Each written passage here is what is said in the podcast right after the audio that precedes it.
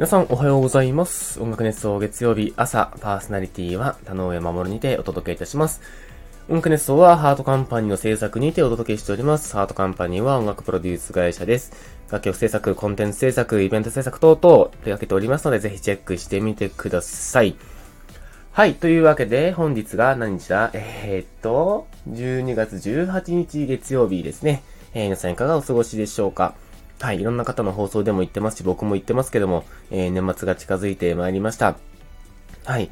えー、と、なんかね、こう、年末に向けて、えー、いろいろドタバタと、えー、お仕事もなんやかんや動き回っておりますが、皆様いかがお過ごしでしょうかはい。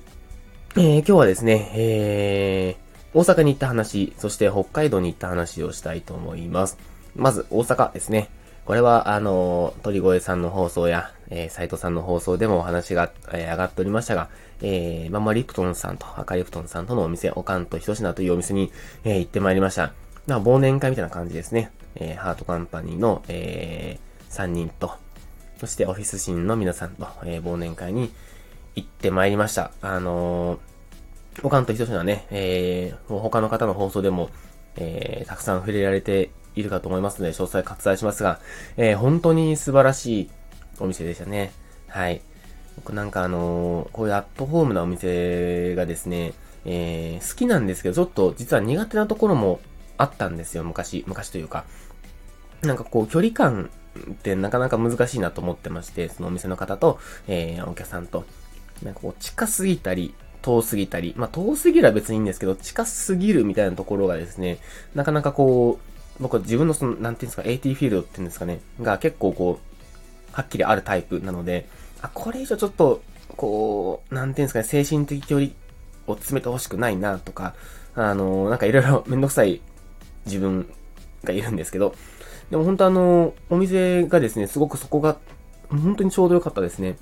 こう、距離感、近すぎず遠すぎず、すごくこう、気も使ってくださるし、でもこう、フレンドリーだし、なんかその距離感取り方っていうのがとても素敵で、なんか、本当にそれが多分あのお店の、こう、大きな魅力の一つなんだろうなと思いました。もちろんね、お酒も美味しかったですし、えー、料理もとっても美味しくて、えー、普段小食で実はあんまり食べないんですけど、すごくバクバク食べちゃいましたし、あとね、めちゃ飲んじゃいましたね。えー、ジョニー・ウォーカー、ひたすら飲んでました。これはあの、赤リプトンさんおすすめのお酒で、あの、ジョニー・ウォーカーのハイボールずっと飲んでましたね。はい。本当美味しくて楽しい一晩でした。で、僕的に印象だったのが、あの、ママリプトンさんが、なんか嬉しいって言ってちょっと涙ぐんでくれたシーンがありましてですね。これがなんか、すごく幸せな瞬間だな、なんて思いながら、えー、お酒を飲んでおりました。やっぱり僕らもちろん幸せなんですよ。こう、ね、斉藤さんとつながりがあって、そして音楽ネストも、えー、見てくださって聞いてくださっている方がこうやってお店を出して、そしてそこにみんなで、えー、テクテク向かってそこで美味しいご飯を食べながら美味しいお酒を飲むっていうのだけで本当に幸せなのに、その幸せがこう、伝播してというか、幸せの掛け算で、えー、まあ、マリプトンさんも幸せになってくれたのかななんて思うとですね、こう、幸せがどんどん繋がっていく感じがとっても素敵だなってなんか、いい瞬間だなってなんか思いました。はい。あの、もう感謝すべきはこちらなのにっていう感じですね。本当になんか心優しい方なんだなと思いながら、はい、お酒飲んでおりました。そんな楽しい一晩でしたね。えー、大阪府政という場所、えー、行ったことなかったんですけど、なかなかね、面白い街でしたね。はい。なんかこう、やっぱり関東とは違った、えー、趣があると言いますか。でもやっぱり僕、福岡出身、まあ、福岡出身大分県育ちの人間なので、まあ、いわゆる西側の人間なんですけど、うん。やっぱりなんか西側っていいっすね。もうこれは本当に肌感でしかないんですけど、東京もね、僕は東側よりも西側の方が圧倒的に馴染みが深いというか、なんかこう、水が合うっていうんですかね。なんかそんな感じがします。はい。こんな感じで、えー、皆さんもぜひ、ね、えー、大阪行くことがあれば、えー、おかんとひとしな行ってみていかがでしょうか。とっても、とってもとっても素敵なお店ですので、はい。ぜひ、えー、行ってみていただければと思います。はい。そして、えー、話は後半になりまして、えー、昨日、おとといと、北海道に行っておりました。はい、えー、札幌ですね、に行っておりました。北海道行くのは多分、歌方の北海道公園ぶりとかなのかなはい。いやー、いい場所でしたね、北海道もね。えー、僕北海道めっちゃ好きですね。はい。えー、東京よりもですね、めっちゃ寒くって、えー、到着した時がマイナス1度とかなったので、はい、本当に気温差にびっくりしました。とね、雪もめっちゃ降ってましたね。はい。えー、何しに行ったかというと、えー、島宮さん、島宮英子さんですね。の、えー、まあ、えー、ぜひ、ちょっと見てほしいアーティストがいるってことで、え、お呼びいただきまして、えー、アーティストを見てまいりました。めちゃ素晴らしいアーティストでしたね。はい。なんかこう、未来を感じるというか、自分と、えー、その方と、何かこう、なんかできたらいいなぁなんて思いながら、えー、すごくね、あのまあちょっといろいろ話せること話せないことあるんですけれども、とても僕は楽しく、えー、北海道行ってよかったなと思うくらいの素晴らしい、えー、方々ばっかりでした。はい。まあ、これはね、また何かあればおいおいお話ができるんじゃないかなと思っておりますが。はい。そしてあの、島宮さんね、あのー、そのライブ終わった後、島宮さんの音楽ネストでもお話しされてましたけど、えー、名前はまだないっていうジンギスカン屋さんに、えー、連れてってくれまして、えー、美味しいジンギスカンいただきました。いや、本当に美味しかったですね。なんかジンギスカンってあの臭みがやっぱあるじゃないですか。僕はもう、ジンギスカンそもそもそんなに嫌いではないんですけど、やっぱりこうちょっとこう、独特の匂いがですね、えー、あるなと思いながら、はい、あの、食べていたんですけど、そこのお店はですね、全然その嫌な臭みがなくって、ほんとバクバクいけちゃう。あの、ネギ塩ですね。このネギ塩がめっちゃ美味しかったですね。このジンギスカンの臭みをすごく消してくれて、しかもこう美味しさを引き立ててくれる。あの、本当にこう、あそこはいいっすね。いいお店でした。あと店長さんもね、いい人でした。あの、うん。めっちゃ、なんか、ほっこりしましたね。ね。そしてまさか僕が島宮さんと二人でジンギスカンを食べる、えー、時が来るなんてっていう、そのなんか感動もありました。僕はあの、音楽ネスト、今年の音楽ネストの時に、えー、島宮さんを、あの空港から会場まで、えー、運転手として送り届けてたんですけど、もうめっちゃ緊張したんですよね、その時。あの、前も話したかもしれないんですけど、あの島宮英子さんですよ。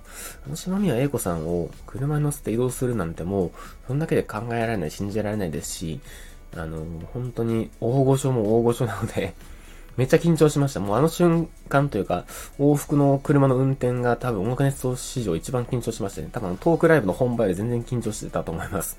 はい。ってぐらい、あのー、あなんか光栄だな、本当嬉しいなと思っていたんですけど、さらにその上がありましたね。えー、ジンギスカンを食べる。二人で向き合って。2時間弱くらいですか。いっぱいたくさんお話もして、本当に素敵な女性だなというか、本当にこう、会うたびお若くなるし、話も上手だし、すごく気も回してくださって、ああ、なんか本当にありがたいなーって思いながら、えー、いろいろお話をしておりました。帰りもね、ホテル付近まで車で送ってくれたりとか、本当に何から何まで、あのー、ありがたい限り、恐縮な限りという感じでしたね。はい、そんな北海道。そしてあの、二日目、まあ、昨日帰ってきたんですけど、なんと偶然、え7、7、8年前ぐらいに働いてたバイト先の先輩と出会いまして、いや、こんなことってあるんだと思いましたね。いやーなんか、で、二人で、あの、ご飯、せっかくだからご飯食べようって言ってご飯食べて、いろんな昔話に思い出を咲かす、ん？思い出に、ん？思い出に、思い出話に花を咲かせですかね。はい。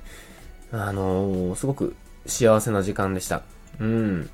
で、帰り新千歳空港ね、日本一美味しいソフトクリームを食べ、えー、帰ってまいりましたけども、いやー、なんか北海道いいっすね。あのー、僕雪めっちゃ好きなんで、それもやっぱあって、すごく楽しかったです。はい。まあ、あの、仕事で行ったんですけれども、本当にこう、いろいろリフレッシュもできて、えー、幸せな時間でした。北海道またぜひ行きたいなと思ってます。本当今年は、いろんなとこ行きましたね。石垣島も行ったし、えー、金沢、金沢去年か。えっ、ー、と、出雲大社とかも行ったし、あと、三重も、伊勢か、伊勢も行って、で、ね、えー、京都ももちろん行って、そして、関東一つ大阪にも行って、北海道にも行って、長野にも、長野か、にも行ったし、栃木今行ったの。いや、なんかすごく今年の移動距離半端ないんですよね。ちょっと後で、というか、年内どっかでこう計算してみようと思うんですけど、どえらい距離移動してる気がする。うん、うん。まあ、ありがたい話ですね。うん。やっぱこう、いろんな土地に行っていろんな世界を見るというか、本当に素敵なことだし、自分の知らない世界ってまだまだいっぱいあるなってこう、改めていろいろ感じる一年だったななんて思っております。はい。まあ、そんな話はね、また年末話をしようかなと思っておりますが、はい。えー、そんな感じでですね、えー、おかんとひとしのとりあえずも本当に素敵なお店でしたという話と、北海道ね、島宮さんと一緒にお食事してジンギスカンめっちゃ美味しかったですという話でございました。はい。そしたら、えーっと、コメント返ししていきたいと思っております。はい。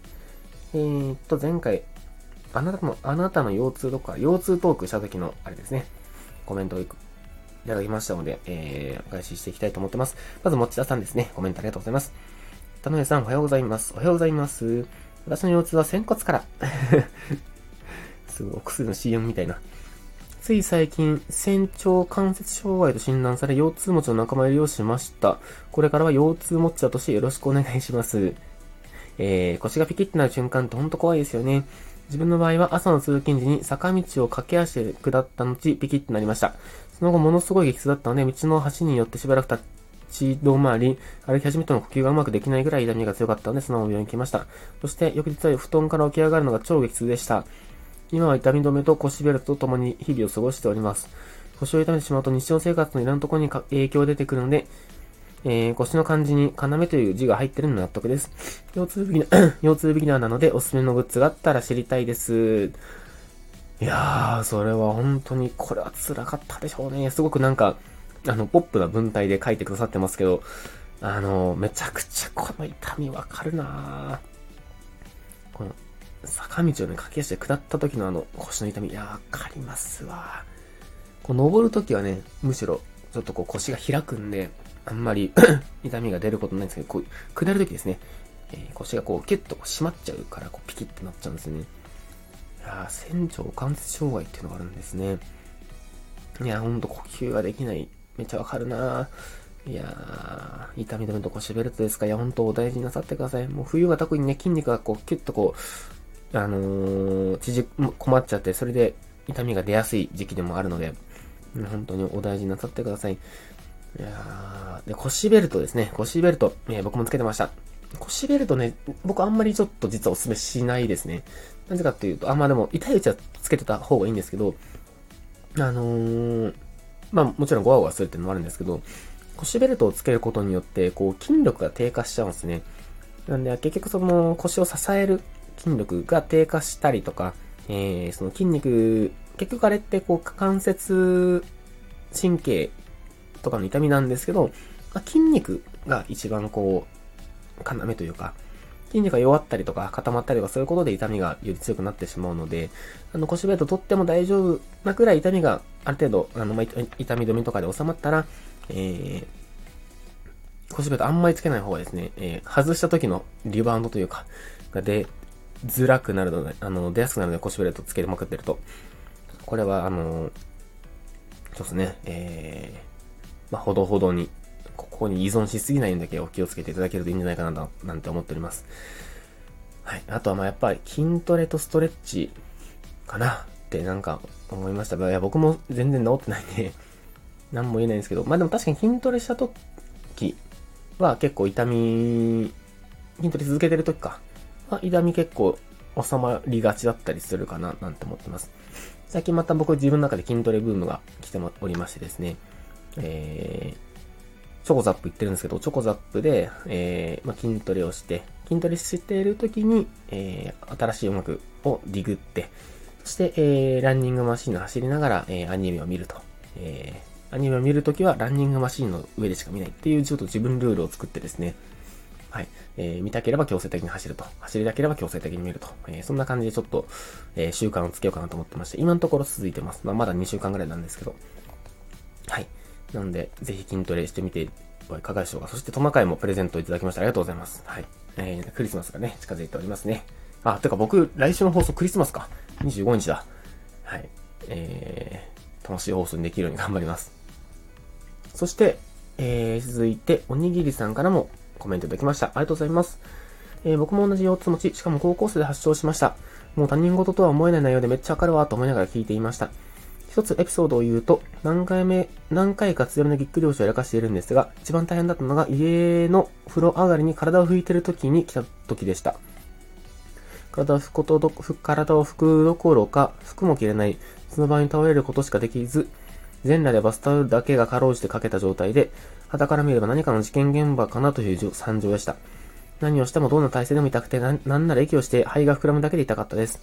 腰の痛みって本当もうすべてやる気を失っても、すべてのやる気を持っていかれるっていうか、何をする気にもなれないんですよね。今でもほぼ毎日尻尾を張って毎週整骨院通うような30代がすることじゃねえだろうという生活を送っているので、本当に骨髄は大事にするべきだと思います。すごく共感できる内容だったので長くなってしまい失礼しました。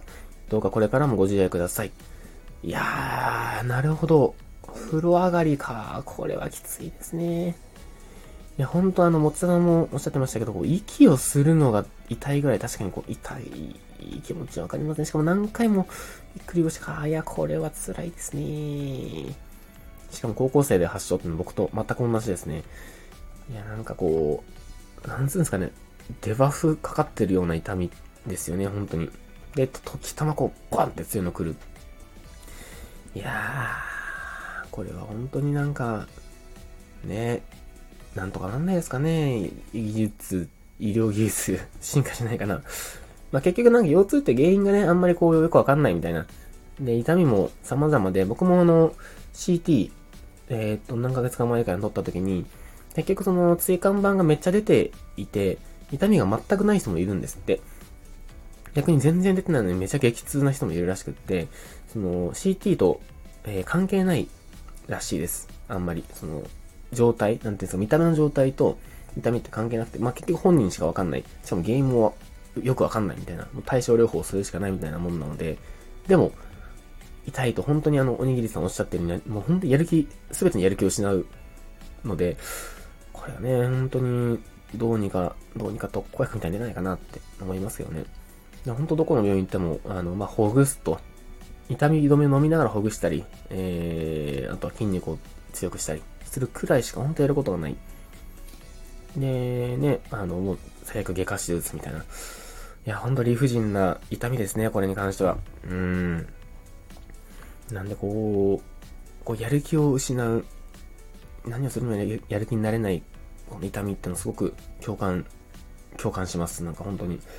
まあ、本当腰痛持ち同士みんなで頑張っていきましょうね。あの、なんかでもこうしてコメントしてくださってなんか自分だけじゃないんだってすごくなんかあの、誤誤解を恐れず言うと、あ、なんか安心しましたね。うん。なんかこう痛みを分かってくれる人がいるっていうのは本当に嬉しい、嬉しいっていうか、心の支えになります。はい。本当にコメントくださってありがとうございました。はい。というわけで、えー、長くなってしまいましたが、今回の放送はこの辺にしたいと思います。えー、次回の放送は夏休み、な、なんで、なんで夏休みや？えっ、ー、と、違う、えっ、ー、と、クリスマス会ということでですね、はい。えー、楽しくお届けしようかと思っておりますので、えー、ぜひまた来週も聞いていただけると嬉しいです。コメントも、またぜひお,、えー、お待ちしておりますので、えー、また今週も皆さんで頑張っていきましょう。はい。というわけで、えー、聞いてくださってありがとうございました。それではまた来週お会いしましょう。田上でした。バイバイ。